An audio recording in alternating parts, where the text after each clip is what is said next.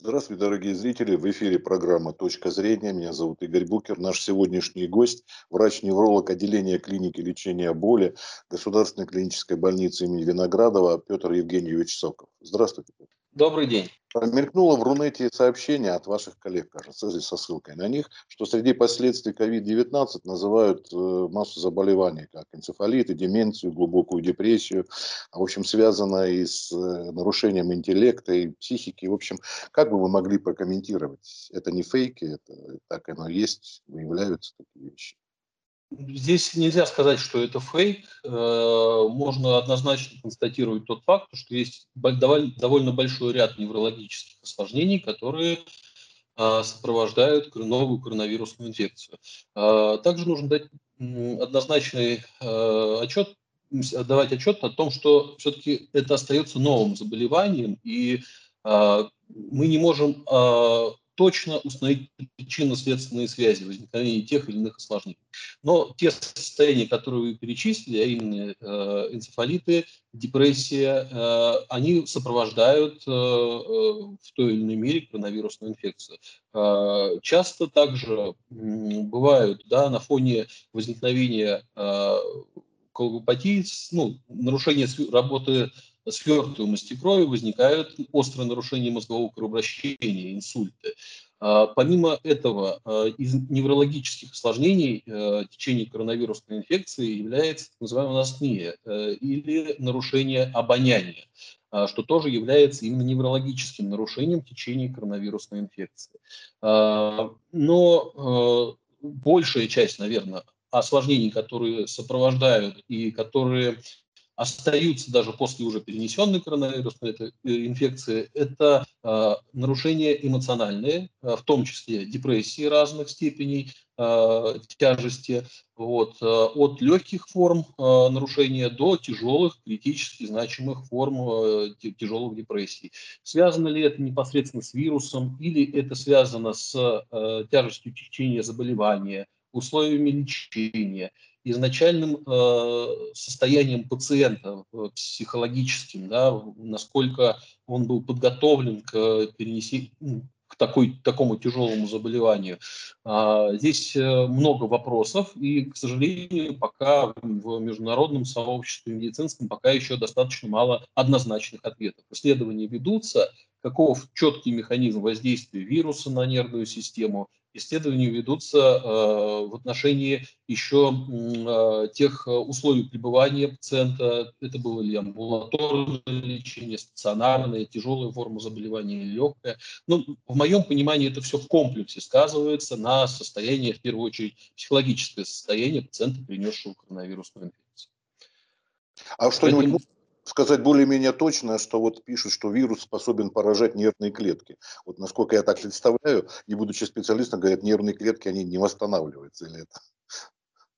Ну, какие-то нервные клетки действительно не восстанавливаются, но процесс э, восстановления э, нервной ткани в нашем организме присутствует. Э, и то, о чем можно говорить сейчас достаточно точно, то, что потеря обоняния во время течения острого коронавирусной инфекции, это является именно неврологическим осложнением, то есть непосредственным воздействием вируса на нервную ткань. Помимо тех осложнений, которые мы упомянули, бывают достаточно редкие э, аутоиммунные так называемые состояния после на фоне э, перенесенной коронавирусной инфекции, это синдромы Гиена-Барре или состояние, когда ответная реакция организма на вирус является патологической, да, когда происходит сбой иммунной системы, и наша иммунная система дает ответ не только на вирус, но и на клетки нашей иммунной системы. Такие состояния тоже в клинической практике сейчас встречаются и являются Э, не такими уж редкими. Поэтому э, конкретного э, четкого механизма, который говорил о том, что вот вирус действует на нервную клетки ткани головного мозга, пока четкого такого вот причинно-следственной связи до сих пор однозначно не найдено. Но те состояния, с которыми мы работаем, ну, мы с ними и сталкивались, с инфаритами, инсультами, на фоне каких-то острых респираторных вирусных заболеваний и те же аутоиммунные состояния после перенесенных э, вирусных э, пневмоний или э, пищевых токсикоинфекций, эти состояния тоже встречались. Просто сейчас тот агент, тот вирус, который запускает эти процессы, он есть новый вирус, который запускает. Этот новый вирус является коронавирусом. Но нужно помнить о том, что могут быть и другие вирусы, которые будут вызывать те же тяжелые неврологические состояния.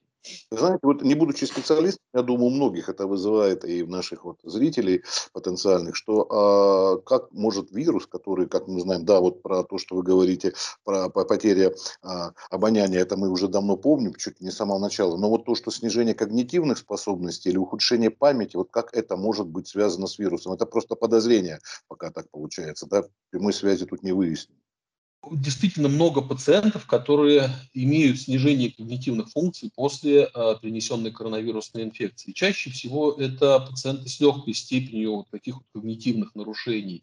Э, но э, бывают достаточно тяжелые формы деменции и когнитивных нарушений, нарушения памяти, внимания, концентрации. Это связано, может быть связано как с непосредственным влиянием вируса, так и с факторами, которые сопровождают это течение заболевания основного коронавирусной инфекции, такие как гипоксия, которая, да, мы все уже знаем, что э, у нас есть определенная концентрация кислорода, э, она должна близиться к 100%, да, 99-100. У пациента, который переносит коронавирусную инфекцию, сатурация может снижаться до, до там, 80-85%, и это кислородное голодание, в том числе самого кислородопотребляющего органа, это головного мозга. И оно не всегда проходит бесследно. Этот механизм, на мой взгляд, наверное, первичен в формировании когнитивных нарушений. И об этом также, это также подтверждают данные, то, что пациенты, которые переносят э, коронавирусную инфекцию в тяжелой форме, имеют большие последствия в виде э, когнитивных нарушений. Петр, Поэтому... Ага, самого начала, когда появилась информация вот о COVID-19, даже еще не называли его и так, мы э, какую-то информацию э, получали вот о том, что пожилые болеют больше так. Тут вы можете сказать, вы кто больше страдают, люди в возрасте или молодые, если это можно сказать, и э, мужчины и женщины? Ну, разные бывают абсолютно люди, разные ситуации. Ну, конечно, как и любое другое заболевание, пожилые э, переносят коронавирусную инфекцию тяжелее. Да? Хотя бывают и, случаи, когда э, молодые имеют э, тяжелые, в том числе летальные последствия коронавирусной инфекции. Все зависит сугубо индивидуально от резервных возможностей организма, от количества сопутствующей патологии, сопутствующих заболеваний, которые у пациента есть на момент э, заболевания э, COVID-19. Да. В такой э, ситуации говорить о каких-то гендерных различиях э, представляется возможным с учетом того, что у нас больше э, хуже болеют мужчины, с учетом того, что мужчины хуже обследуются, имеют больше сопутствующих заболеваний, имеют меньшую продолжительность жизни. Э, в связи с теми же причинами, которые приводят к более тяжелому течению э, заболеваний, нежели чем у женщин. Вот. Э, поэтому говорить о том, что вирус имеет какую-то селективность, выборочность, что он только мужчины, нет, мы все абсолютно равны, мужчины и женщины, взрослые, и в том числе дети, только у детей намного больше резервных возможностей, и с огромной степенью вероятности ребенок переносит вирус э, абсолютно спокойно, бессимптомно, как обычную сезонную РВИ. Вот, возможно. То есть, а, ваш, вами деменция, это не только к старческому относится, все-таки наблюдается, может, и более молодых, да? Да, да, есть много пациентов, которые отмечают э, снижение своих интеллектуальных функций, и они не могут э, в полной мере выполнять э, ту работу, которую они выполняли до перенесенной коронавирусной инфекции, вполне в сознательном возрасте, в, вполне в молодом возрасте. А, и это говорит о том, что все-таки заболевание не, непростое и дает э, ряд осложнений не только у пожилых, но и у молодых людей, в возрастной группе там, 30-40 э, лет мы имеем достаточно большое количество именно таких вот легких э, когнитивных нарушений. Это... Может быть, извините, Петр Евгеньевич, последний вопрос. Ага. Не совсем, может быть, к вам. Тут э, другие, наверное, задействованы люди. Но вот э, получить инвалидность по ковиду, как это вообще реальность наша в будущем?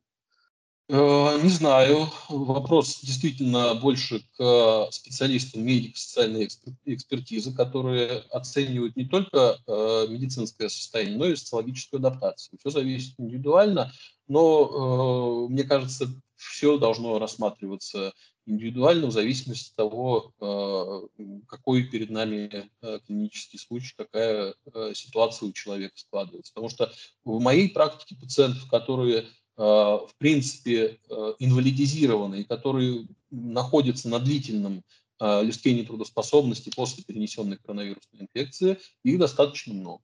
Да, потому что есть, наверное, не по коронавирусной инфекции будет выдаваться инвалидность или временная, временная нетрудоспособность или постоянная нетрудоспособность, а скорее по ухудшению состояния в течение тех заболеваний, которые ухудшил ковид.